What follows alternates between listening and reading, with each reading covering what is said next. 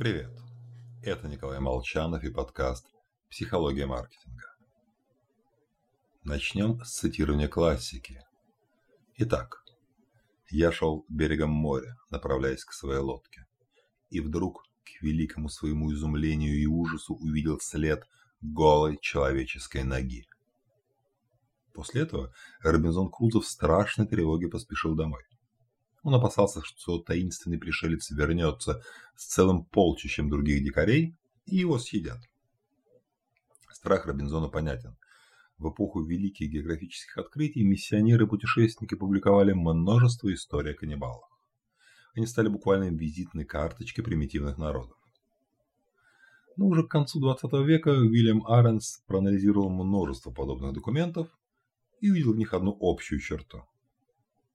Практически всегда они звучали в стиле «один знакомый моей подруги». То есть свидетельства основывались на рассказах одних туземцев о других, плохих, как правило, из конкурирующих племен.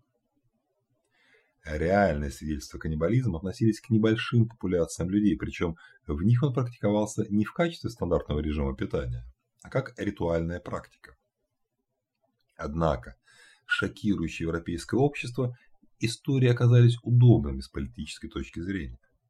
Так, испанское правительство заявило, что обращение в рабство народов допустимо, если известно, что они являются каннибалами. Но и тут, как говорится, понеслось. В общем, прием – захватить внимание яркой информацией, которую сложно проверить, а затем на основании этих данных строить аргументацию своей позиции, мягко говоря, не нов. Так что пользуйтесь, практика, проверенная временем.